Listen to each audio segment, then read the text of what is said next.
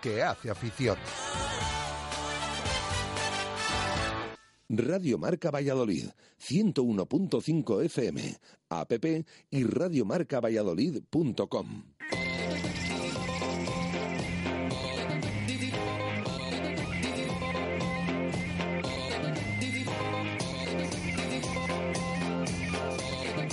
Intermedio Valladolid.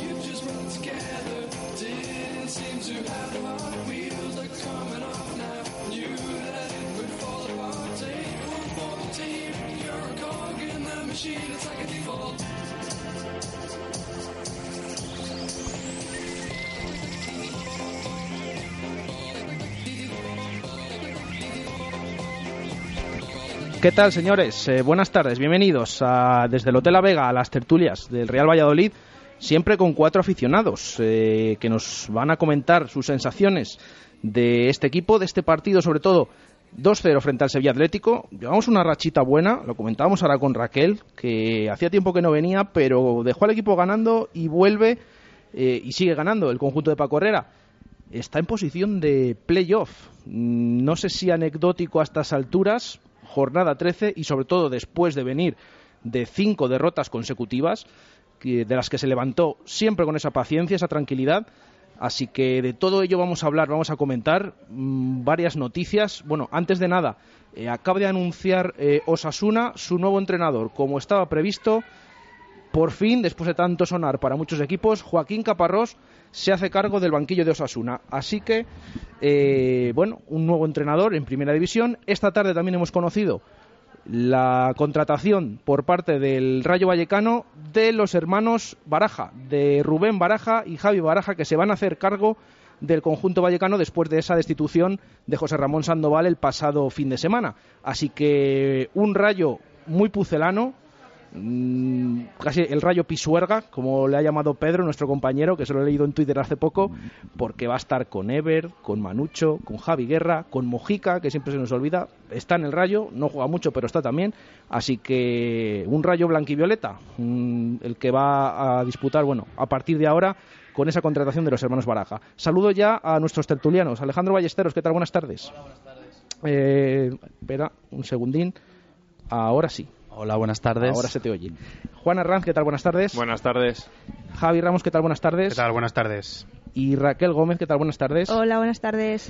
Eh, bueno, vamos a hablar mucho de este Real Valladolid, que os está pareciendo, esas sensaciones, pero mm, de primeras, como siempre decimos, ustedes también pueden participar con nosotros. Nos envían un WhatsApp, nos envían un tweet que se lo vamos a leer. En el WhatsApp, en el 617 80 81 89, 617 80 81 89, o también eh, a través de, Twitter en arroba marca Valladolid. Nos envían eh, lo que quieran y lo debatimos aquí desde el Hotel La Vega en la Avenida Salamanca, kilómetro 131. Bueno, ¿qué os pareció ese encuentro el otro día? 2-0 ante el Sevilla Atlético. Mm, ¿Os convenció el Pucela? Em, esos, ese 2-0, esos dos goles que tardaron en llegar, pero finalmente, eh, no sé, ¿qué os parecieron esos 90 minutos? Y si os gustó, ¿qué os gustó y qué nos gustó del Real Valladolid? Alejandro. Bueno, eh, como viene haciendo en los últimos partidos, eh, estamos viendo una progresión que simplemente es eh, la mejora de los errores que está llevando el Valladolid. No hemos jugado mucho mejor, ni antes éramos ni jugábamos muy mal, sino que hemos ido corrigiendo los errores, las ideas cada vez son más claras pasa ya por, por un mediocentro muy firme y muy bueno, que creo que puede ser el mejor mediocentro de toda la liga. Y, y- a partir de ahí se construye el Real Valladolid. Me gustó mucho la intensidad, las ganas, eh, el esfuerzo, todo lo que, lo que te transmitía el equipo. Se ve que ahora cuando se coge el balón se mira, se mira al frente. Tenemos también a Raúl de Tomás que controla todo, todo lo que le eches. Te, te aguanta el balón, aunque no tenga ahora mucha velocidad, te aguanta, espera que reciban. Y estoy muy contento. No soy capaz de poner pegas al partido porque mm, me llevé una, una buena impresión de todos los jugadores y estoy muy contento con el rendimiento de todos. Así que pegas ninguna y muy feliz por el partido que hicieron. Juan, Bueno, eh, yo la primera parte me gustó, pero tampoco me, entusiasmó. Yo creo que fue una primera parte correcta ante un rival complicado que, sabe jugar, un filial atípico. No es el típico filial blandito, sino que, era un, un filial con muchas tablas. Y luego una segunda parte que me parece rozando la perfección. Es cierto que hubo momentos en los cuales nos dominó eh, Sevilla Atlético, o más que dominar, que sí que tuvo bastante, bastante balón, pero apenas sufrimos. Y, y un dato positivo es que el equipo fue capaz de ganar en la segunda parte. Normalmente estábamos acostumbrados a los partidos en los que ganamos adelantarnos en los primeros minutos o ponernos el partido de cara. Esta vez el Valladolid tuvo paciencia, no perdió la fe y, en la segunda parte consiguió rematar el partido. Creo que físicamente también el equipo ac- acabó muy bien para el día que, hacía y cómo estaba el terreno de juego y muy buenas sensaciones con las que nos fuimos de zorrilla todos y con, unas expectativas altas que también eso tendrá que controlarse tanto por parte del equipo como de la afición porque volverán desgraciadamente esperemos que tarde mucho pero volverán también los tropiezos Javi, ¿cómo viste al Pucela? Yo, fijaos, para mí fue el partido menos brillante, entiéndase brillante como el que menos superior fue el Valladolid a su rival de los últimos, ¿no? Yo creo que eh, contra Zaragoza, contra el otro día en Córdoba, para mí el Valladolid fue superior a sus rivales y no consiguió ganar, pero en esta ocasión, en un partido más igualado, aunque me pareció también muy buen partido del Valladolid, conseguimos ganar sobre todo porque tuvimos eficacia arriba. No tuvimos demasiadas ocasiones, quizá, pero las que tuvimos las, las metimos y ahí es donde estuvo la diferencia. Partidazo para mí defensivo, yo creo que estuvo la defensa incluso Moyano, que para mí es el que me chirría un poco más allá atrás, estuvo, estuvieron los cuatro perfectos y Guitián también eh, muy buen partido ahí en el centro del campo, me ha sorprendido gratamente porque eh, recuerdo el último día que estuve aquí, que es cuando se lesionó Leao, que hablábamos de quién podía suplirle tal, yo creo que todos hicimos más o menos nuestra quiniela y Guitián no entraba en ninguna.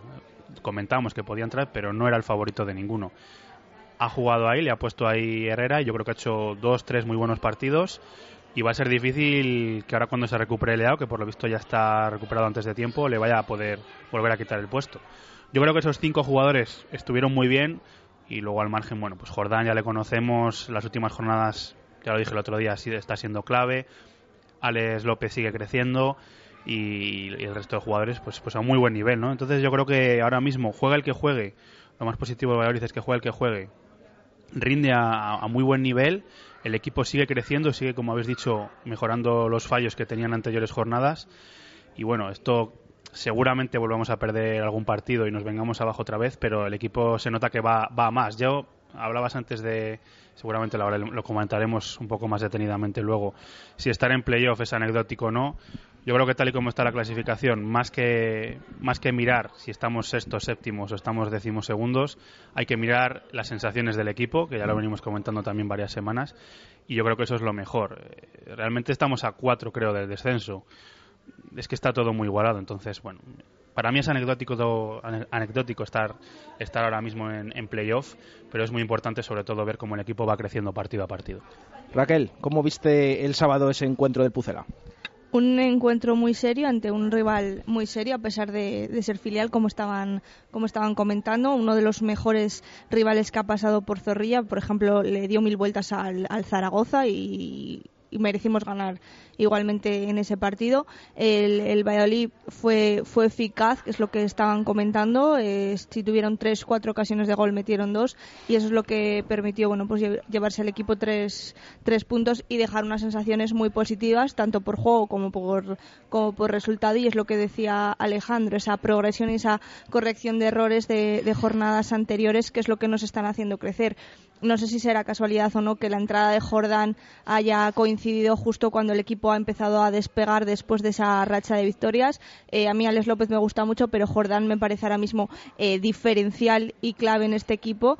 Y la defensa también, eh, igual que, nos asustábamos cuando se lesionó Rafa y cuando se tuvo que marchar eh, con su selección dijimos, bueno, ahora a ver ahora cómo responden Guitián y, y Alex Pérez. Me parece que Alex Pérez está súper bien asentado en el centro de la defensa.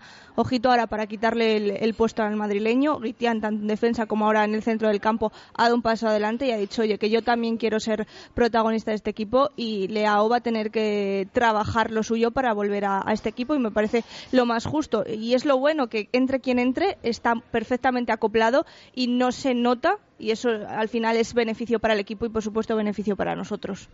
El otro día hablaba Paco Herrera, mm, bueno, le preguntábamos en sala de prensa mm, si realmente era ese partido que venía pidiendo hacía mucho tiempo de ganar con solvencia. Se ganó 2-0. Es verdad que los goles llegaban en la segunda parte, como comentábamos antes, pero yo no sé si visteis, eh, ¿creéis que fue realmente ese golpe en la mesa que necesitaba el Real Valladolid, ese partido eh, que sacó con solvencia y sobre todo las frases que dijo luego Paco Herrera de hemos pasado al otro lado, ¿creéis que realmente el Pucel ha llegado a la zona alta para quedarse o visto lo visto en segunda división eso es muy aventurado decirlo? Alejandro. Desde luego que es muy aventurado. Eh, sabemos lo que es la segunda división, que hay subidas y bajadas. En, en dos jornadas, en tres jornadas mm, te puedes poner arriba y a las dos siguientes puedes estar en descenso. Es complicado, pero es muy importante el estado de ánimo del equipo. Es verdad que, que después de, estar haciendo de cinco derrotas consecutivas, haciendo un fútbol mm, bastante bueno, conseguir una victoria es como quitarse un lastre de encima, de decir, venga, que sí que podemos, que han sido unos errores y hay que seguir creciendo. Y poco a poco se va consiguiendo lo que, lo que se está buscando. Creo que no va, no va a andar mal el Valladolid este año, pero es muy pronto decir que está ahí arriba para quedarse. Bueno, en cuanto a las palabras de, de Paco Herrera, yo creo que mm, quizás iba por el hecho de, de- de afianzarnos. Llevamos eh, desde el año pasado, siempre que hablábamos del partido para entrar en playoff, del partido de engancharnos, eh, por desgracia siempre la fastidiábamos. Y sí que es verdad que esta vez parece que en ese partido para, para dar el pasito lo hemos hecho. Eh, en cuanto a si nos vamos a mantener en la zona alta o no, Hombre, la dinámica es buena y las sensaciones que transmite el equipo, como comentaban mis compañeros, son muy buenas, pero está todo tan igualado, eh, a cuatro puntos del descenso. Yo todavía tengo algún amigo que dice que vamos a bajar a segunda B, o sea que. Eh, entonces. ¿Le, conoce, ¿Le conozco yo a ese amigo o no? Bueno, sí, a, a uno de ellos sí, a uno de ellos sí. Ah, o sea que hay más. Hay más, hay más. Bueno, o sea, bueno, bueno. Hay gente muy pesimista o muy optimista, depende. Eh, bueno, no, hablando, hablando en serio, eh, está todo igualadísimo, menos el Levante que ha pegado el, el estirón y que yo creo que sufriera una crisis, pero está sacando un colchón muy importante. Eh, el resto lo hemos visto, o sea, podemos perder contra el equipo teóricamente más débil y podemos ganar al más fuerte, o sea que paso a paso, partido a partido, como, como está tan de moda y con confianza, pero sin caer en, el exces- excesivo optimismo. Javi, el otro día con esa victoria, ¿el equipo dio un golpe encima de la mesa? Yo creo que es importante, ¿no? A verse, ver al equipo ya en, posiciones altas, sexto, séptimo, pero es que queda tantísimo, es que no llevamos ni, ni un tercio de liga todavía, ni un tercio de competición, y sabemos que la segunda división esto cambia, las rachas cambian constantemente. A lo mejor has perdido cinco partidos seguidos, ahora llevas seis sin perder, a lo mejor el próximo día pierdes uno y ya vuelves a enganchar otra racha mala. Entonces, bueno, es importante verle ahí arriba, pero, pero para mí esto no ha hecho más que empezar y como decía antes, lo más importante es ver que el equipo va creciendo. Ojalá no se pare eh, la racha de resultados y de buen juego del equipo, pero queda mucho. Y, bueno, pues eh, a ver, eh, si ganamos el próximo día, ya serían dos victorias consecutivas. Eh, Vamos a jugar dos fuera, ahora va a ser complicado, ¿no? Pero yo quiero ver al equipo enganchar tres, tres victorias consecutivas, que es algo que hace, ni me acuerdo, que no vemos, porque el año pasado no lo conseguimos. Con Ruby lo conseguimos un par de veces, yo creo. Sí. Entonces, cuando vea al equipo ganar, conseguir tres victorias consecutivas, sí que, sí que empezaré a, a- a ver ese golpe encima de la mesa. Yo creo que de momento no hemos hecho nada, estamos ahí, pero no hemos hecho nada, estamos muy parejos al resto, así que es muy pronto para hablar de, golpe encima de la mesa. Raquel, ¿es pronto o no es pronto? Yo creo que golpe, yo entendí que golpe encima de la mesa se refería más a que bueno, por- después de esos dos empates seguidos ante rivales, eh, bueno, que pueden sufrir más o menos crisis, pero son rivales de entidad, como puede ser el Córdoba el Zaragoza, ya tocaba ganar.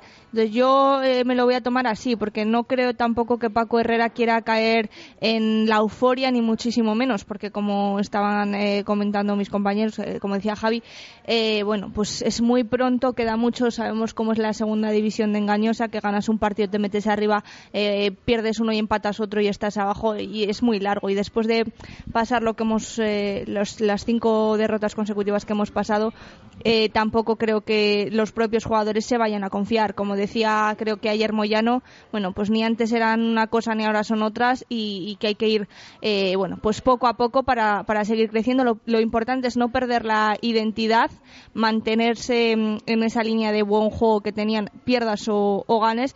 Y yo creo que los resultados van a, van a venir porque, bueno, este equipo, este equipo lo, lo trabaja eh, y, se, y se le ve con ganas y eso es muy importante. El carácter y el estado de ánimo de los jugadores al final se transmite y eso, bueno, pues al al final tiene que tener resultado. Mucha culpa de esta reacción del Real Valladolid, yo creo que la tiene mm, el sistema que o el cambio que realizó Paco Herrera. Recordemos, en verano tenía en su cabeza claramente jugar con ese rombo. Luego en la liga empezó mm, jugando así, aunque no duró demasiado, eran varias fases de un partido. Eh, posteriormente llegó esa mala racha, pero el técnico volvió, en cuanto estuvieron recuperados los determinados jugadores, volvió a apostar por ese rombo. Sobre todo, yo creo que Joan Jordán, que al principio estuvo eh, lesionado un par de veces, aquello que si volvía en Tenerife, que si no, que si era muy pronto, que no estuvo las primeras jornadas. Eh, yo no sé hasta qué punto lo consideráis mm, clave en esta reacción del Pucela y sobre todo si el otro día el centro del campo os pareció que hizo el mejor partido de lo que llevamos de temporada. Alejandro. Es que se hicieron un partidazo el medio centro. Era, era, daba gusto verles jugar, cómo, cómo tocaban, cómo se compenetraban. Incluso Guitián, que era un parche en realidad, eh, se, acompañó muy bien con, con Alex López. Y, y bueno, Jordán nos está demostrando que es un pedazo de jugador. No entiendo cómo un tío tan bueno no tenga ojos para su entrenador en el, en el español y venga aquí al Valladolid y, y esté dando ese pedazo de nivel que ojalá ojalá nos lo quedemos y, y- y tiremos adelante con él. Es, es increíble el nivel que está dando y el mediocentro está dejando, pues es, es la huella. El, el mediocentro es, es nuestro, nuestra identidad ahora mismo. Juan. Bueno, yo creo que la clave es Jordán. Es el que ha, ha permitido que Herrera eh, pudiera plasmar su idea originaria. Me acuerdo que en verano cuando empezamos a fichar medios, medios centros nos echábamos todos un poco las manos a la cabeza. ¿Con qué vamos? ¿Cómo vamos a jugar? ¿Cuál- Y Braulio nos decía, porque claro, estábamos en Portugal y no hacía más que venir otro mediocentro y otro mediocentro, y Braulio nos decía, cuando sepáis la idea que tiene el entrenador, lo vais a entender. Lo vais a entender porque es que quiere acumular gente en esa zona. Claro, nosotros nos preguntábamos, bueno, vamos a confiar, si lo dice Braulio, lo dice Paco Herrera, vamos a esperar. Bueno, pues ya luego Paco Herrera habló de ese rombo y lo estamos viendo ahora en la liga. Sí, eso es. Entonces, eh, es cierto, y por, por no dar solo jabón, que también tiene su, su parte negativa. Yo creo que hay veces que, que nos impide tener más eh, verticalidad, ser menos profundos. Los laterales son los que tienen que llegar a línea de fondo en lugar de ser extremos y eso supone, pues, a lo mejor cierta pérdida en la calidad en, es- en ese último pase o en ese centro, o que lleguen con la frescura que llegaría a un extremo.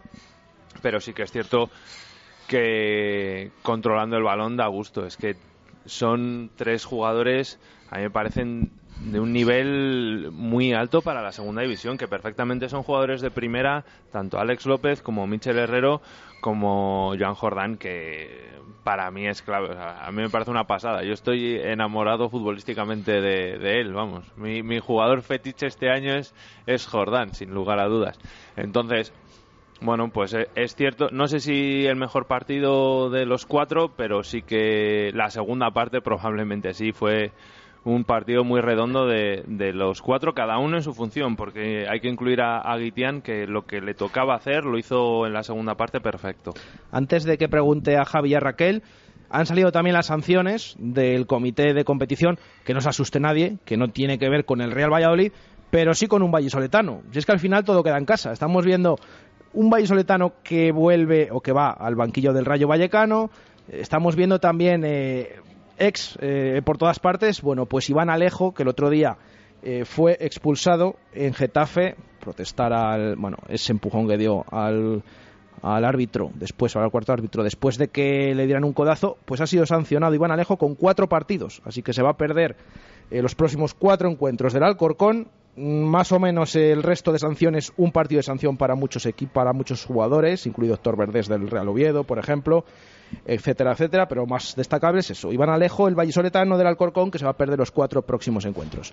Eh, Javi, ¿te pareció el otro día, mm, te gustó el mediocentro? ¿Te pareció que fue el mejor partido, los mejores minutos los de la segunda parte?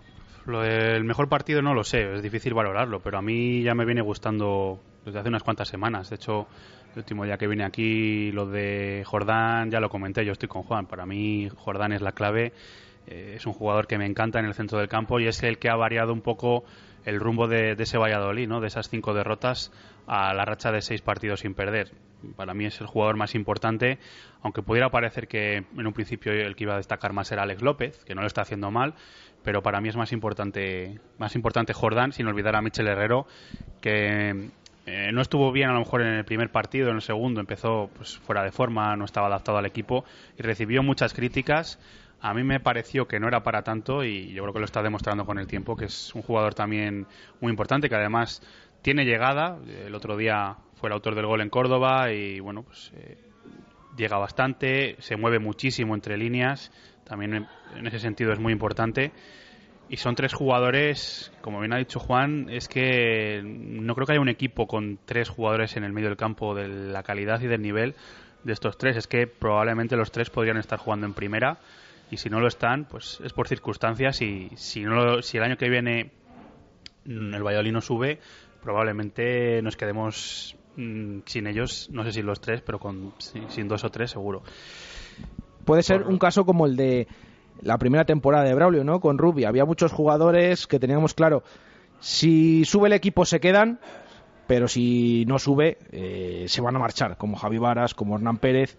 Entonces también lo decíamos de Jonathan Pereira mm, cuando llegó. Luego ya tampoco teníamos mucho interés, a lo mejor, ¿no? O la gente no tenía mucho interés en que siguiera. Era mutuo, tanto él como el club. Eh, pero sí que es verdad. Yo creo que es que estamos viendo muy buen nivel y lo que tenemos claro, la figura de Jordán, mm, lo comentaba también esta mañana, eh, no sé si era Arturo Alvarado o Ángel Velasco, que el año que viene, incluso subiendo, ojalá, eh, vamos a ver dónde está Joan Jordán. ¿eh? Creo que Por contrato, Sí, en dijo- principio, Sí, está firmado. sí, sí, dijo el tiene, otro día en una entrevista, ¿no? sí, en la página, en la de página Valladolid. web del, del Pucela, pero, La mayoría lo tiene pero vamos a ver, porque ya sabes que esos Luego contratos... hay cláusulas o- El ocultas. Valladolid además es experto en cláusulas extrañas que al final acaban de manera... De hecho, de hecho, cuando se anuncia el fichaje de Joan Jordán, no se avisa de esto. Pero es verdad que el jugador, el otro día en esa entrevista, dice que sí, que si se sube, que tiene la opción. Pero claro, hay que saber quién tiene la opción. Si es el español, el Pucela, vamos a Yo ver. hablo de memoria, ¿eh? estoy tirando de memoria, pero me suena que era automático si el Valladolid subía a primera que Jordán siguiera en el equipo. Ojalá. Creo que, que era no, no, había- no era negociable, sino que era algo automático. Claro, lo primero es que subamos, luego ya Bueno. nos preocupamos de Jordán. Que no es poco, que no es poco. Por subir. eso. Raquel. Eh, bueno, fue un, partido muy bueno en el centro del campo, evidentemente, igual que igual que en todas las líneas. no sé si fue el, el mejor. Yo, por ejemplo, ahora toro pasado y viéndolo bien, quitando el resultado de los goles, que bueno, al final es lo que te hace decantarte por una cosa o por otra, creo que disfruté más en el partido del Zaragoza, pero también es verdad que es que hay que ver qué rival tienes enfrente. Es que el Zaragoza lo bailamos y el Sevilla Atlético fue un pedazo de equipo súper serio que, que ahí los tienes como un filial que, dicen, eh, a mí no, no, te, no vengas de subidito que aquí el que está segundo soy yo y demostraron, vamos, fueron, fueron un pedazo de rival y, pusieron las cosas muy, muy, muy complicadas. Eh, fue un partido, fue un partido muy bueno y, muy solvente y al final, más que con los tres puntos que evidentemente ahí están y por eso está séptimo, eh, las sensaciones fueron, fueron muy buenas. No sé si el mejor, pero bueno, al final eso es lo de menos ahora. Mira, tengo aquí delante la noticia de que publicó el Real Valladolid eh, justo cuando fichó a Joan Jordán. Eh, no sé si es buena o mala. Sí, es buena, es buena. Tiene razón Juan. Aquí pone, tal cual es la noticia, el contrato estipula que en caso de ascenso a la Liga Santander la próxima temporada, la cesión se ampliará automáticamente por una campaña más. Es decir, hasta el 30 de junio de 2018.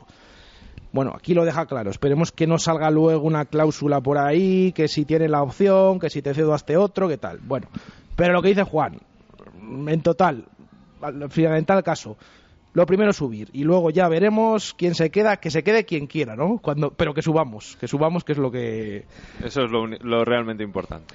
eh, hablamos del centro del campo eh, y estamos teniendo un jugador, lo hemos introducido ya un poquito, mm, el tema de Alberto Guitián, que yo creo que no sé mm, si os está sorprendiendo o no las actuaciones que está teniendo.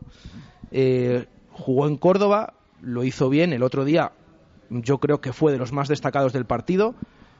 Ayudaba tanto en defensa como en la salida de balón, un tema muy importante por el cual le ha situado ahí Paco Herrera. Eh, yo no sé cómo estáis viendo a Guitián, ¿os ha sorprendido? Sí, no.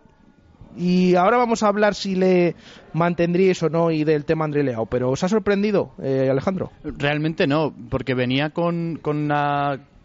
Eh, venía con, con ese protagonismo de ser titular en el Real Valladolid. Entonces, bueno, los primeros partidos no es que fuese muy, muy especiales, pero no me sorprende la calidad del jugador. Es verdad, está jugando ahora, ha jugado una posición que no suele ser la suya, de estar ahí a mover el balón, lo ha hecho muy bien. Vamos a ver cómo, cómo reacciona, pero me gusta el jugador, tiene que seguir creciendo y a ver cómo puede, cómo puede seguir mejorando. A mí sí que me ha sorprendido. Eh, no esperaba un rendimiento tan alto. De hecho, yo pensé que, el que iba a jugar era Luismi. eh, y la verdad es que lo ha hecho muy, muy bien. Eh, la primera parte creo que le costó un poquito más dar eh, fluidez y dar rapidez al, al balón, pero la segunda parte estuvo muy bien y en Córdoba también estuvo muy bien. Yo creo que no abarca tanto campo como Leao, pero incluso tiene un poquito más de pausa con el balón que, que el portugués, que hay veces que, que pases más o menos sencillos los, los falla. De todas formas, hay que recordar que Guitián, hasta que va a Zaragoza, era medio centro, o sea que tampoco es tan extraño para él. Sí que para nosotros, porque eh, todos nos lo imaginábamos de central en el Valladolid, no de medio centro, pero a mí sí que me sorprende, y, y- pero me alegro de, de este gran rendimiento en el medio centro. Javi. A mí me sorprendió primero cuando entró de central, cuando se lesionó Rafa y Lignoski estaba con la selección, no confiaba mucho ni en, ni en Alex Pérez ni Guitián, porque los, los- sobre todo en Guitián, los partidos que le había visto, pues no me había convencido de central, me sorprendió, creo que se ganó el puesto merecidamente y ahora me ha vuelto a sorprender de, centrocampista. Así que sabíamos que, había sido medio centro en sus orígenes, pero no esperaba yo que encajara tan bien en ese esquema de, de Paco Herrera, que fuera el sustituto perfecto de un Leao que estaba teniendo sus mejores partidos en el Valladolid después de tres años. El listón estaba alto y yo creo que lo ha cumplido, ¿no? Yo creo que, que ha cumplido Guitián en estos partidos con creces además y como he dicho antes, va a tener muy complicado ahora André Leao volver a recuperar su puesto que, que también se había ganado merecidamente. Así que veremos a ver qué pasa. En cualquier caso, noticia muy positiva para el equipo que haya que haya tanta competencia en todos los puestos. Raquel, ¿cómo ves a Guitián? A mí también me, me ha sorprendido porque, bueno, eh, sí que es verdad que los primeros partidos, bueno, pues estuvo bastante desaparecido. El día de Copa contra el Zaragoza lo hizo bastante bien, pero luego, por ejemplo, cuando salió en el Ciudad de Valencia, dijimos, hay, hay madre y ahora no. Ahora está como el equipo, está rindiendo a un muy buen nivel y lo hizo, lo hizo bastante bien. Eh, yo creo que ahora también, como, como dice Javi, Leao se tiene que volver a, ganar el puesto a base de trabajo. Y lo único que me preocupa un poquito es que no afecte esto a, a Luismi, porque todos lo da- eh, le dábamos por eh, sustituto natural, es bueno es el que más perfil de, de centrocampista defensivo tiene. Y bueno, pues todas las quinielas apuntaban a que una vez lesionado Leao era Luismi el que le iba a sustituir. Y de repente eh, Paco Herrera se mueve un poco todas las piezas y dice no, eh, tengo que meter a Guitián porque le convence más o, por las razones que sea. No sé hasta qué punto eso a Guitián lo, puede entender. Yo me pongo ahí un poco en, la situación de los dos y bueno, le tiene que costar un poco, pero al fin y al cabo esto es un equipo y el entrenador hace lo mejor para, el equipo. Sobre todo el tema de Luismi, a mí me extrañó el otro día el cambio que hizo Paco Herrera en el descuento. Eh, Luego lo explicó en sala de prensa y dijo que quería premiarle porque eh, había estado sufriendo por el tema que, bueno, que no había sido el sustituto natural de André Leao y que le quería premiar con un partido o con unos minutos antes su ex equipo, el Sevilla Atlético, pero claro, sacarle en el tiempo de A descuento mí esa respuesta me parece un poco ridícula. Lo Yo siento no mucho sé- por Paco Herrera. Tampoco lo entendí. O sea, por- para dos minutos no es premio. Yo, viéndolo en la grada, digo, a mí, yo no sé cómo será como jugador, porque yo nunca he jugado al fútbol ni a ningún, no, no lo sé. Pero a mí me parece un poco, no humillante, pero No es humillante, pero te sientas feo. una patada en el culo. No dos minutos. dos Sa- minutos. si le quieres premiar, sácale un poquito más o no le saques, pero dos minutos. además es que Si el no, di- equipo ya ha iba sido- 2-0 Ha de sido tiempo, para perder tiempo. Ya está. No, yo creo que más que para perder tiempo es porque Guitián estaba un poco cansado al final, que Estaba también lo dijo Paco Herrera. tieso. Quizá más que por premiarle, yo creo que fue por eso. Luego, si además le podía premiar, pues mira, oye, pero. Pero hace, hace dos motivo. cambios en, en cinco minutos o en siete minutos hace dos cambios y el último es ese. Y n- dices, no entiendes cómo es posible. Y encima, que lo dice él, que es para premiarle, lo sacas eh, cuando No, queda en el él sí que descuento. también habló de que Guitián estaba tocado, o sea que ya Eso le veía que, estaba sin gasolina. Pero dos Pero, minutos- pero, Aún a- así- pero- pero además añadió Paco Herrera es que también quería premiar a, a Luismi porque era el Sevilla Atlético. Hay veces que las circunstancias del partido. Yo creo que no, no dudo de las palabras de Paco Herrera. Que a lo mejor se le fue un pelín el reloj y le tenía que haber sacado cinco minutos antes. Pues puede ser, pero de verdad que, que creo que, que Paco Herrera como gestor de grupos es bueno y, y que lo dice de verdad. Creo que sí que tanto que había unos, un, razonamiento futbolístico para el cambio como que había también otro de, de gestor de grupos el, sacar a Luismi. Y, y aún así, dentro de- del banquillo hay, hay una idea y tú estás dispuesto a salir en cualquier momento cuando el entrenador lo haga. No creo que a Luis le haya afectado tampoco salir en los dos minutos. No te sienta bien dependiendo de las circunstancias, pero no creo que esté él ahora dándole vueltas. Y estamos hablando de Luismi, no de Messi ni. Cristiano Ronaldo. Yo O creo que si le das a elegir a Luis entre no jugar o jugar tres minutos, pues dice, mira, oye, dentro de lo malo, por lo menos tres minutos contra mi ex equipo, salgo la foto y un Por partido más que un solo las ratillo, ¿no? estadísticas, ¿no? De hecho, eh, hablando de, de lo que dice Juan, de mm, el gestor de grupos, eh, que es Paco Herrera, habitualmente, em, últimamente sí que le vemos, venimos diciendo desde el verano, está muy encima siempre de los canteranos, está muy encima de Ángel, está muy encima de Markel. Bueno, pues desde hace tiempo, en los entrenamientos, está muy encima de Luismi. Incluso ayer por la tarde terminó el entrenamiento y se quedó hablando con él a solas en el terreno de juego, cuando ya se habían retirado el resto. Mm, Tenía cargo de conciencia, yo creo. ¿no?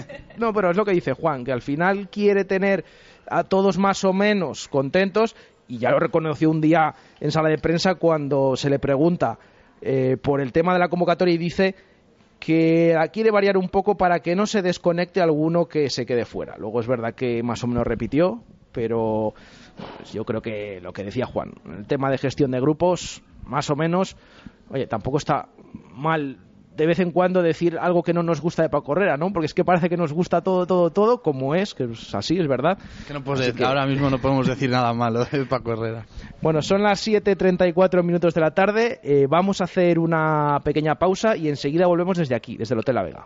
Radio Marca Valladolid, 101.5 FM, app y radiomarcavalladolid.com. Vamos. Sé el primero. Súbete a esa ola. Y a esa. Adelante, mis valientes. Sé atrevido y descubrirás océanos a los que nunca nadie ha llegado. Nuevo BMW X1. Explora lo desconocido. Descúbrelo en Fuenteolid desde 28.550 euros. Juan, si el árbitro se hubiese pasado por Vita Óptica, seguro que hubiese visto ese penalti tan claro. Y es que en Vita Óptica son especialistas en lentes progresivas con tactología, tienen garantía de adaptación y se aseguran de que sus clientes se quedan satisfechos. En Vita Óptica saben tratar a los niños y a los deportistas con gafas y monturas para ellos y trabajan con las mejores marcas de sol y graduadas. Mira, mira la repetición. Ya sabía yo que con Vita Óptica no iba a fallar. Vita Óptica, calle Huelgas 15 y vitaóptica.com. Y durante el mes de noviembre visita nuestro Facebook y entra en el sorteo de dos gafas de sol. Vita Óptica, tu mirada lo dice todo. Para que su automóvil no dé problemas, tiene que estar en manos de expertos. En Movesa San Cristóbal tenemos como prioridad la formación de nuestro equipo humano para dar el mejor servicio y el más económico a nuestros clientes. Movesa San Cristóbal es un taller multimarca especializado en Mercedes-Benz. Visítenos y encontrará el coche que está buscando. Movesa San Cristóbal, calle Nitrógeno 1. Movesa San Cristóbal. La experiencia al servicio de los clientes. Radio Marca Valladolid, 101.5 FM, app y radiomarcavalladolid.com. Intermedio Valladolid. 7 y 35 minutos de la tarde. Seguimos desde el Hotel La Vega en la avenida Salamanca, kilómetro 131. Qué a gusto estamos aquí, con el frío que hace fuera ya, que se está notando. Estar aquí calentitos y además eh, debatiendo sobre el Pucela, estamos fenomenal. Eh, hemos hablado mucho del partido del otro día. Hay también un aspecto que no sé qué os parece, porque a mí sí que eh, me sorprende bastante. Eh, ¿Habéis visto? Vamos a hablar del balón parado, tanto a favor como en contra. Primero en, contra, eh, ¿habéis visto alguna mejora el otro día en esos problemas que tenía el equipo? Aquí podemos incluir, bueno, el tema de Becerra. ¿Habéis visto alguna mejora el otro día defendiendo el balón parado al equipo, Juan? Puf, bueno, ah, claro. Eh, viendo que no nos metieron ninguno y que tampoco remataron demasiado, pues podría decirse que sí, pero no sé dónde está. No sé. El resultado de eso, no sé si es una mejora en el Valladolid o que el Sevilla B no es un equipo especialmente dotado para el balón parado, como hay otros en, en segunda. Todas fuera, todas altas. Sí, eh, hombre, Ibi es un buen lanzador de faltas y tal, pero no sé, eso lo, lo tendría un poco en cuarentena, a ver si es realidad esa mejora. Así que vi un poco más seguro a, Becerra y de hecho tuvo un par de, de acciones que, que la atrapó, salió y tal. Y eso era muy importante porque después de lo de Córdoba no había run run porque este año Zorrilla es espectacular el comportamiento que tiene el público animando y apoyando. Pero bueno, todos teníamos un poco la mosca detrás de la oreja. Yo, como ha dicho Juan, creo que fue más de mérito del Sevilla que, que mérito del Valladolid, porque si os fijáis, sacaron varios en corto que la pusieron atrás para luego rematar, no le salió nada bien. Yo creo que quizá no sea el fuerte del Sevilla Atlético y también estoy de acuerdo en que Becerra estuvo un poquito más seguro, aunque tuvo una al principio que volvió a salir de nuevo a por uvas y volvió a dejar las dudas, pero bueno, luego se rehizo, estuvo tuvo un par de ellas que salió bastante bien para lo que nos tiene acostumbrados. Vamos a ver si eso le sirve para, para ir cogiendo confianza y a la defensa lo mismo. Aunque no sea mucho por el trabajo de- del Valladolid lo de la semana pasada, pero a ver si se quita un poco ese ese run run a balón parado a nivel defensivo, porque a, a nivel ofensivo, que ahora lo hablaremos, creo que también hay, hay que analizar bastante. Raquel.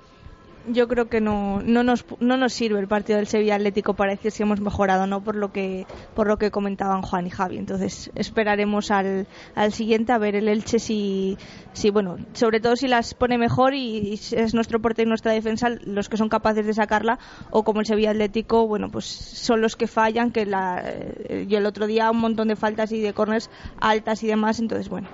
Eh, esperaremos al próximo partido, pero lo más importante es que portería cero. Al de Elche y al de Soria, porque los pajaritos habitualmente el Pucera siempre es bombardeado de todos los sitios. Entonces, bueno, vamos a ver porque va a ser buena piedra de toque para, para ver esas mejoras. Pero es verdad que primero, primero el partido de Elche, que no se nos olvida ninguno. Alejandro, ¿viste mejoría? Mm, No, no, soy incapaz de percibir si hay mejoría o no. No dudo que se esté trabajando en ello. Es verdad que el equipo tiene. mm, No tenemos unos jugadores muy altos. Tenemos unos central, algún central que es, es alto, pero el Alex, resto el es un equipo alto. bajito. Nos pueden hacer mucho peligro. Eh, Becerra. Es verdad que sale sin miedo, eh, que sale sin miedo a por el balón, pero no, no consigue, rara vez la, la está sacando. Entonces, eso le genera inseguridad y en el partido ante el Sevilla Atlético también tuvo inseguridades al principio, hasta que en una salida la sacó de puños, la gran animación le empezó a cantar y el tío empezó tal, y yo a partir de ese momento le vi más seguro a, a Becerra. Es lo que necesitaba también, un par de, de cositas que se sienta seguro al salir. En cuanto haga una salida que la coja, ya está. Y en el tema de a favor, porque hemos hablado muy bien de Joan Jordán, pero también es el encargado de poner los balones parados. Lo estamos viendo en los últimos entrenamientos. Eh, hubo una época que fue Mitchell, bueno, al principio mm, era Alex López, bueno, abrían el balón para que Alex López la pusiera al área. Eh, vimos a Mitchell también unos partidos. Ahora es el turno de Joan Jordán. Mm, A mí ahí mm, me deja mucho que desear el equipo. Yo no sé a vosotros, Juan.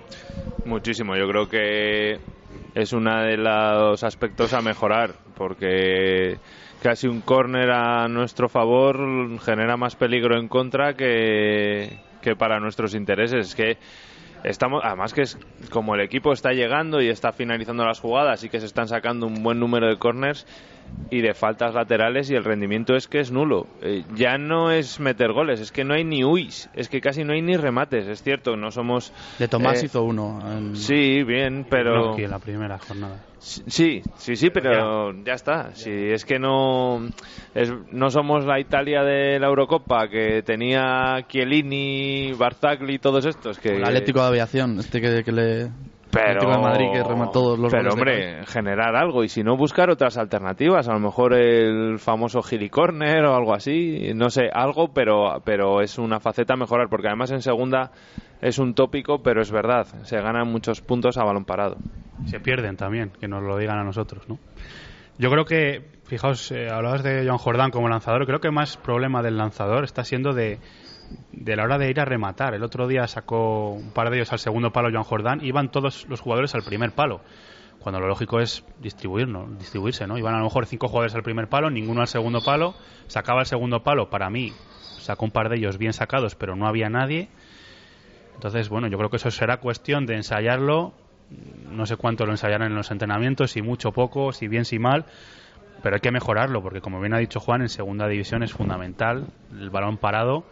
Aunque seas un equipo de toque, aunque seas un equipo que tiene otras armas y que, que puedes aprovecharlas mucho más, si no aprovechas el balón parado, estás perdiendo muchas oportunidades de gol. Y más un equipo como el Valladolid, que saca tantos corners como los que está sacando.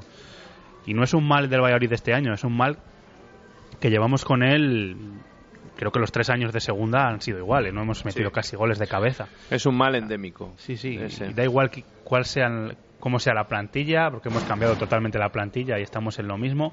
Tenemos a un jugador, Alex Pérez, que mide más de 1,90, yo creo.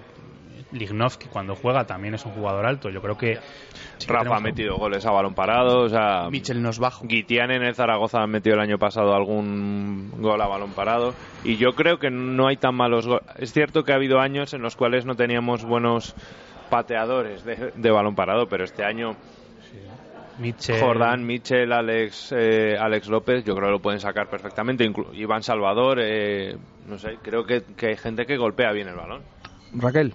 El otro día es el único mini pero que se le puede poner a Joan Jordan, que puso los corners, algunos corners un poco mal, pero pero es lo que es lo que decía Javi, más que quien los pone es cómo entran a- al remate y bueno, es una cosa que, que al final acabas adquiriendo con trabajo, trabajo y trabajo y bueno, eh, pues Paco Herrera ya sabe qué es lo que tiene que hacer, supongo que lo trabajará, tú que ves los, los entrenamientos y al fin y al cabo, bueno, sí que es importante la altura, evidentemente no, es lo mismo que remate de cabeza Alex Pérez que remate a Alex López, pero bueno, al final, mm, si está bien puesta, al final eso acaba, acaba entrando y bueno.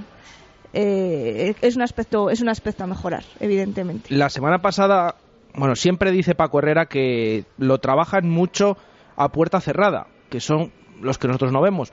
Em, además, siempre delega en su segundo entrenador, en Ángel Rodríguez. Siempre, cuando trabaja en el balón parado, Paco Herrera se mantiene al margen, deja todo a su segundo entrenador. El viernes sí que pudimos ver, porque nos avisó el técnico eh, en la rueda de prensa el jueves, hoy lo hemos ensayado mucho, esas jugadas a balón parado, sobre todo en contra, defensivas. Eh, mañana lo vais a ver también.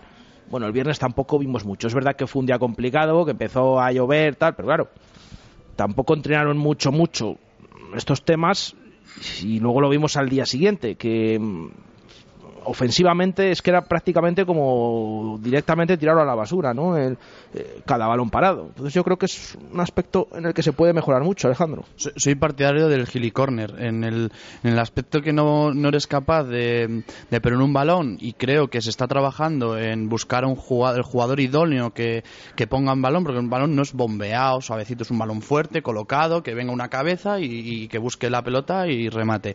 Al único que vi así un poco bien a la hora de rematar es a de Tomás, que se le ve que, busca bien la posición. El resto, bueno, pues hay que, hay que seguir viendo. Pero si no tienes jugadores, tienes que adaptarte. Un Gilly Corner y listo. Y solucionas ahí. Por lo menos evitas una contra. Nos escriben varios oyentes eh, de temas diversos, yo creo, porque nos ha escrito José Luis Espinilla, bueno, al hilo de lo que hemos comentado al principio, diciendo que Moyano lo que tiene que hacer es aplicarse porque los últimos cuatro o cinco partidos va viendo el número en la espalda del contrario, dice, por llevar el brazalete no es signo de ser titular, sino todo lo contrario. Eh, porque llevar el brazalete de capitán pesa mucho y después de ver lo del año pasado no quiero decir más porque no quiero líos. Eso es lo que dice. lo llevo Rafa en el último partido Eso ¿eh? es lo José que dice Luis José Luis. Sí, es que al principio se dijo que el capitán iba a ser Javi Moyano, Rafa, André Leao, Juan Villar, pero luego Paco Herrera decidió que fuera Rafa. El primer capitán. Es verdad que tiene esos cuatro ahí, pero el primer capitán generalmente ahora es Rafa. eso es muy discutible Y bueno, y re- recordar que Moyano, es cierto que a lo- ha habido algún partido un poco más flojo. El otro día da el pase de gol a Juan Villar y se incorporó. es una muy jugada bien muy buena Sí, o sea sí, hizo sí. una, jugada, una jugada muy buena en ataque Moyano ahí y esta- este año sube mucho es lo- por lo que decían de- por la forma de, de jugar de, de Rombo que los eh, los eh, laterales tienen que, que subir mucho y físicamente lo están aguantando muy bien de momento Es verdad que a lo mejor a nivel defensivo no es el Javi Moyano de las primeras jornadas y de pretemporada, Eso es. porque estaba fantástico en pretemporada y las primeras jornadas, pero ahí está. El otro Está día apareciendo un ahora pase mismo. de gol también. Entonces, mm, también hay que valorarlo. Ahora, eh, siempre decimos, Markel cuando tengo- ha salido ha cumplido. es lo que te iba a decir Que yo tenía muchas dudas. Viéndole en el día a día, yo tenía muchísimas dudas y cada vez que ha salido Las en Copa, Zaragoza y Tenerife, no es que lo haya hecho bien, es que es que chapó por él, ha hecho dos partidazos. yo tengo muchas ganas de ver a Markel la Es verdad una de las preguntas a, a entender. O sea, ¿por qué hace ese- esos, esos partidos y no lo pones? Y sale Ya. Moyano, que Moyano a mí me gusta mucho. ¿eh? Los primeros, las primeras jornadas fueron fantásticas, luego tuvo ahí un- unos bajones, bueno, es normal, y ahora ha vuelto a, a subir. En ataque está bastante mejor que el año pasado, ahora da pases, da pases peligrosos, y bueno, en defensa es algo a, a mejorar. El equipo en sí tiene que mejorar mucho, y, y cada jugador tiene su área a mejorar. Nos escriben más oyentes, Daniel Capitán, que nos habla de lo que hemos estado comentando antes, de esos tres partidos consecutivos que nos gustaría ver ganar al Pucela.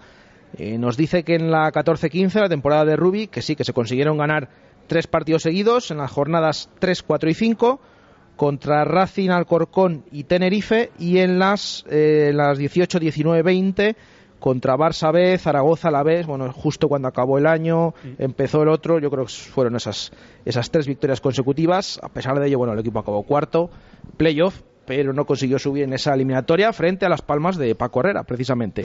Eh, y creo que nos ha escrito también Andrés, que le vamos a leer, dice, lo que debemos mantener es la portería cero por activa o por pasiva.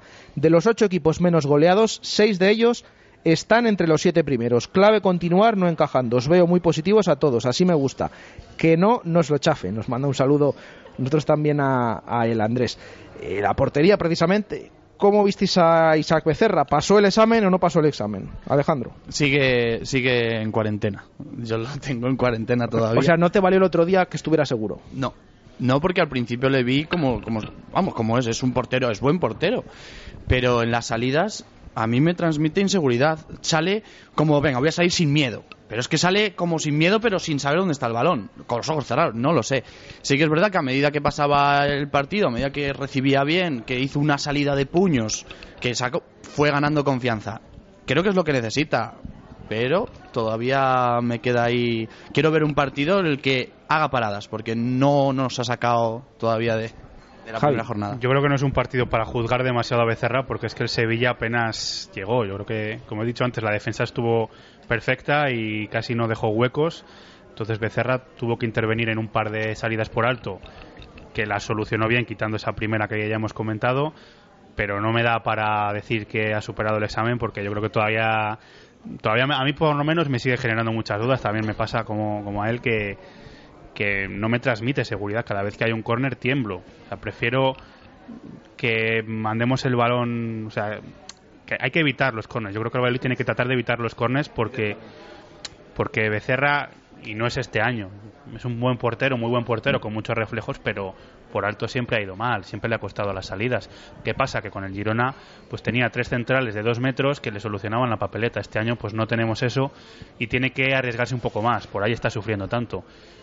Yo en ese sentido veo muy difícil que mejore. Bueno, vamos a darle un margen de, confianza, a ver si lo consigue. Es verdad que el otro día tampoco fueron ocasiones muy claras del Sevilla, pero yo sí que le vi bastante seguro todo el partido.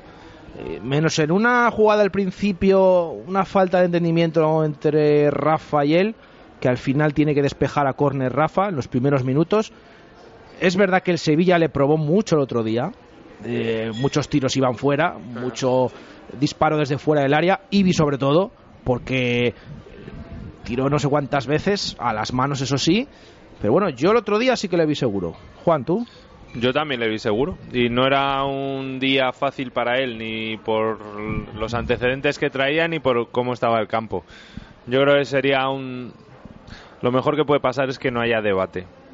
Eh, Paco Herrera parece que lo tiene claro, aunque su rueda de prensa tampoco fue súper contundente, pero lo de eh, ya aseguró la tit- titularidad de Becerra para el sábado. Lo mejor es que no haya debate. Ojalá que sea porque todos los partidos lo dejamos a cero la portería, pero si no, pues a, apoyar a, a Becerra una vez que, Paco Herrera ha decidido que sea el, el portero titular.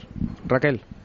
Yo lo vi mejor que en, que en partidos anteriores, eh, con, con la lupa todavía puesta sobre él y sobre sus actuaciones. Sí que es verdad que necesita un partido como el día del Oviedo, en el que diga es que ha salvado al equipo.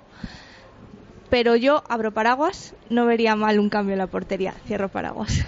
Para, o sea, tú cambiarías este mismo sábado en Elche, pones a Pau Torres. No sé si este mismo sábado, pero eh, no, yo soy partidaria de si, si lo que funciona no se toca, si hay algo que no funciona, ¿por qué no tocarlo? Bueno, vamos a ver, eh, va a seguir jugando Isaac Becerra, pero es verdad que las palabras del técnico el otro día a mí me llamaron mucho la atención.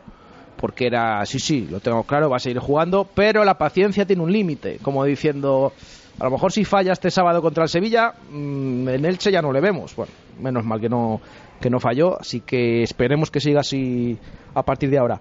Eh, me corrige eh, Daniel Capitán, efectivamente, he dicho que el Pucela de Rubí quedó cuarto. No, quedó quinto, el que quedó cuarto fue Las Palmas. Ese playoff de ida fue en Zorrilla, así que es verdad, tiene toda la razón, se lo agradecemos a Daniel Capitán. Eh, son las 7.53 minutos de la tarde, vamos a, votar, a votar a los mejores del otro día con 3, 2 y un punto. Eh, Pedrito, ¿qué pasa? Mm, Alejandro, vamos a, a votar. No, no tenemos hoy la música preparada de eh, que tanto me gusta a mí de, de Eurovisión para este tema. Eh, Alejandro, dale. Muy, muy complicado votar en esta ocasión. Em, voy a dar tres puntos a Jordán, dos a Villar, uno a Balbi. Tres Jordán, dos Villar y uno eh, Balbi. Se lo apuntamos aquí a Alejandro. Eh, Juan, Yo tres a Jordán, dos a Guitián y uno a Balbi. tres Jordán, dos Guitián y uno Balbi. Se lo apuntamos también eh, Javi. Yo le voy a dar los tres a Guitián porque ha hecho muy buenos dos partidos y creo que no estaba en su posición habitual de las últimas semanas. Le voy a dar dos a Jordán porque además de que es mi jugador preferido metió un gol.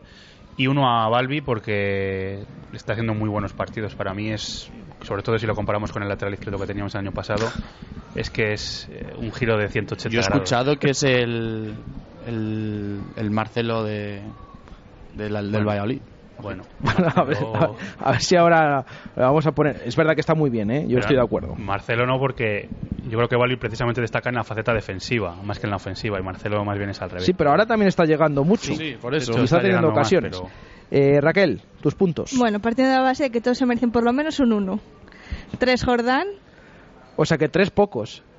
No, bueno, que a partir de uno, o sea que ninguno se debería quedar fuera de esta lista, pero bueno. Tres Jordán, eh, dos Alex Pérez Sí. y uno Villar por el gol. Y uno Juan Villar por el gol. Eh, venga, y cierro yo con. Le voy a dar tres a Guitián. A mí me pareció eh, que hizo un partido espectacular. Eh, dos le voy a dar a Mitchell porque, no sé, a mí me, me parece que, que cada vez está mejor y yo le sigo viendo muy participativo. Y le voy a dar uno a Balbi.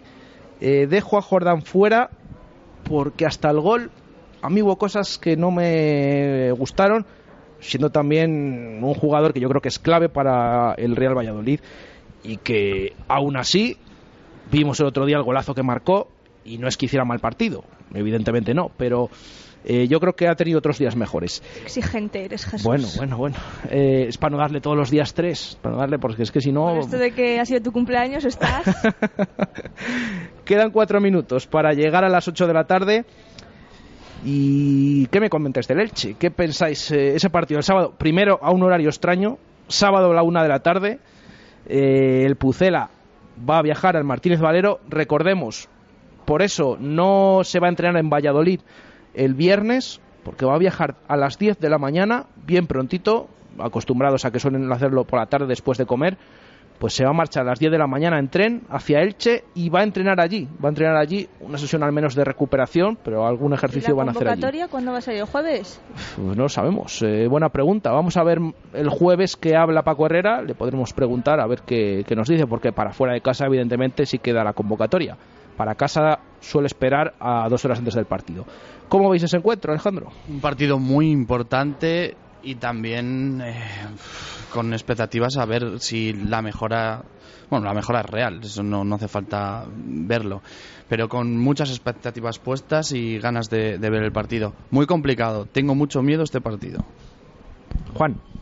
Pues eh, otro día más en la oficina. O sea, pues leche, si son todos chinos. En, en segunda división todos chinos. O sea, igual de difícil el leche que ir al campo de Lucam. Pues complicado, seguro que será un partido complicado, que será un partido de un resultado corto y que se, ganar sería fantástico. Eso sí que sería el golpetazo encima de la mesa. Todos chinos, por, ¿lo dices por el horario? ¿Por el sábado a la una? También, también, también. No, pero yo siempre Hilando. lo digo, es que en segunda, si es que da igual contra quién juegues, cualquiera te puede ganar y a cualquiera debes de ganar también. Y además, eh, bueno, eh, por el Levante también últimamente se lleva mucho el tema de mandatarios chinos. El otro día vimos ese Jumilla Lorca con 10.000 personas en la condomina ahí, con todos los chinos viéndolo, que luego se ha demostrado que... Se lo vieron cuatro, cuatro chinos. que, que no, que no lo vieron tanto, no lo vieron tanto.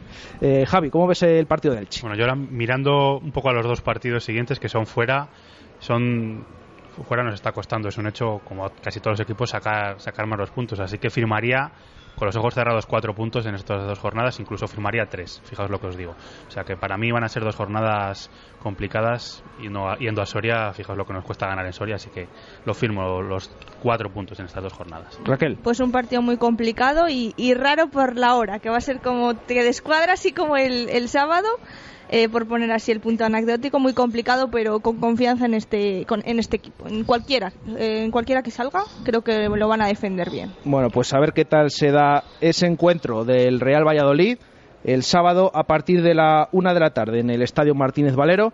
Recordemos, como decíamos ahora, eh, ahora va a tener dos encuentros consecutivos fuera de casa. Sábado a la una en Elche, sábado siguiente a las 4 de la tarde eh, en Soria. Por cierto, mañana se comienza a vender ese viaje, que nadie se despiste. Mañana para Peñistas. eh, espera estar acompañado el Real Valladolid, sábado eh, 19 de noviembre a las 4 de la tarde. Luego ya el siguiente sábado, 6 de la tarde frente a Almería. Nos estamos abonando a los sábados. Y luego la Copa, bueno, mucho noviembre, mucho por delante, muchos partidos. Así que esperemos que sigamos viniendo aquí al Hotel La Vega con buenos resultados del Real Valladolid. Gracias, Alejandro. Muchas gracias. Gracias, Juan. A vosotros. Javi. Hasta luego. Y Raquel. Gracias y felicidades. Y gracias, gracias Raquel. Y mañana volvemos nosotros a partir de la 1 y 5 de la tarde en directo, Marca Valladolid. Un saludo, gracias. Adiós.